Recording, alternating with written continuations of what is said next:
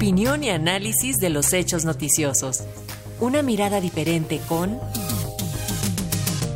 Eduardo Rosales Herrera. Y saludamos con muchísimo gusto al doctor Eduardo Rosales, internacionalista, profesor de la Facultad de Estudios Superiores Acatlán, quien nos va a hablar acerca de lo que se espera en Brasil luego de esta cerrada victoria de Lula da Silva. Doctor, bienvenido, lo escuchamos con atención. Querida Leni, queridos, queridos amigos radioescuchas, pues el pasado domingo este, 30 eh, de octubre, pues se llevó a cabo la segunda vuelta de las elecciones presidenciales en Brasil, en las que contendieron dos candidatos, Luis Ignacio Lula da Silva por el Partido de los Trabajadores y Jair Bolsonaro por el Partido Liberal. El resultado fue un apretado triunfo del primero con 50.90% de los votos, contra 49.10% eh, este, obtenido por el segundo. Es decir, una diferencia de tan solo 1.8%. El resultado, pues de entrada, nos muestra una enorme polarización político-ideológica entre la sociedad brasileña. Con el triunfo de Lula, pues accederá, eh, accederá por tercera vez a la presidencia, después de haber sido titular del Poder Ejecutivo en su país en los periodos 2003-2006 y 2007-2010 y haber dejado a su sucesora, Dilma Rousseff, para el periodo 2011-2014. Lula regresa a la, este, a la presidencia, pero con un entorno económico muy distinto al que prevaleció en sus primeras dos administraciones, empezando porque su país y el mundo enfrentan este, pues, el periodo de pospandemia y las secuelas de la guerra ruso-ucraniana, pues que ha abonado en una inflación muy elevada y en una desaceleración económica mundial muy acentuada. Por lo que respecta a la polarización que se registra en Brasil, no solo es de carácter político-ideológica, sino también de orden económico-geográfico, debido a que el sur votó mayormente a favor, en favor de Bolsonaro, y el norte lo hizo por Lula da Silva. En este sentido, pues los retos del nuevo presidente, quien por cierto asumirá su cargo el 1 de enero de 2023, serán mayúsculos, sobre todo si tomamos en cuenta que su partido y formaciones políticas afines no cuentan con la mayoría en la Cámara Baja, conformada por 513 diputados. Para ejemplificar lo anterior, digamos que en la Cámara de Diputados hay tres bloques bien definidos. El de izquierda, al que pertenece el partido del presidente, que cuenta con 122 escaños el bloque de derecha, que dispone de 204 asientos, mientras que el bloque centrista cuenta con, otros, con otro tanto.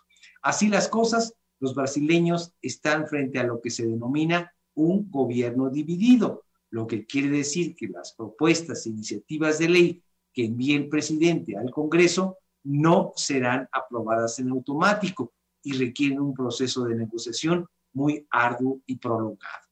Por otra parte, pues Lula da Silva recibe un país con 13 de un total de 27 estados que conforman Brasil, con gobernadores pro-bolsonaristas, algo así como el 48% del total. Otro elemento digno de mencionarse es que la nación carioca ahora tiene más de 33 millones de habitantes en condiciones de miseria, es decir, un 15% de la población se encuentra en situación de pobreza extrema.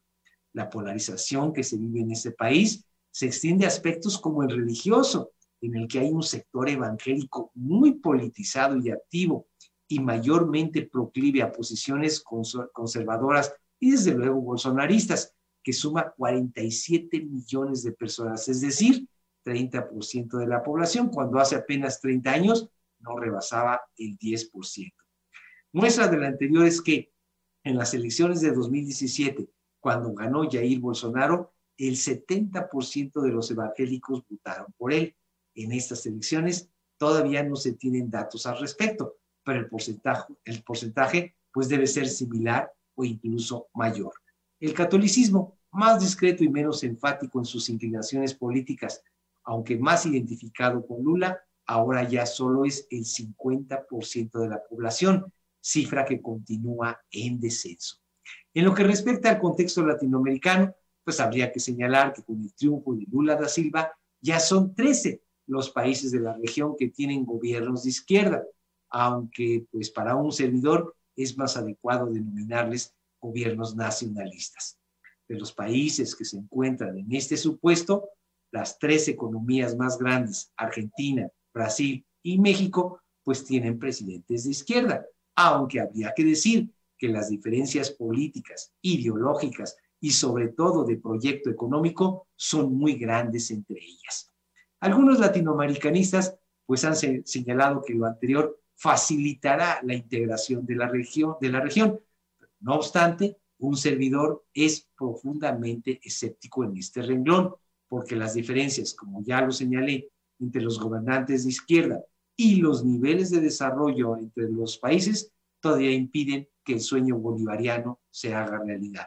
Finalmente, y como lo dije el pasado 5 de octubre en este mismo espacio informativo, el Partido del Trabajo al que pertenece Lula da Silva tiene que hacer un profundo ejercicio de autocrítica y renovación, porque suena atípico que en todo lo que va del siglo XXI no haya habido un relevo generacional ni la formación y surgimiento de nuevos cuadros, por lo que se tenga que recurrir a un expresidente que ya estuvo dos periodos anteriores, como lo señalé, pues de 2003 a 2010 y ahora de 2023 a 2025 con probabilidades de regirse para el periodo 2026-2029. No es lógico ni normal que cualquier líder, por mejor desempeño que haya tenido en sus administraciones anteriores, pueda eternizarse en el poder. Querida Eleni, queridos amigos radioescuchas, yo soy Eduardo Rosales y como todos los miércoles, este fue mi comentario para Radio Educación, pues eh, este, la primera, la, la única y desde luego la mejor radio cultural e informativa de nuestro país. Y se lo agradecemos muchísimo, doctor Rosales. Un abrazo, buenas tardes.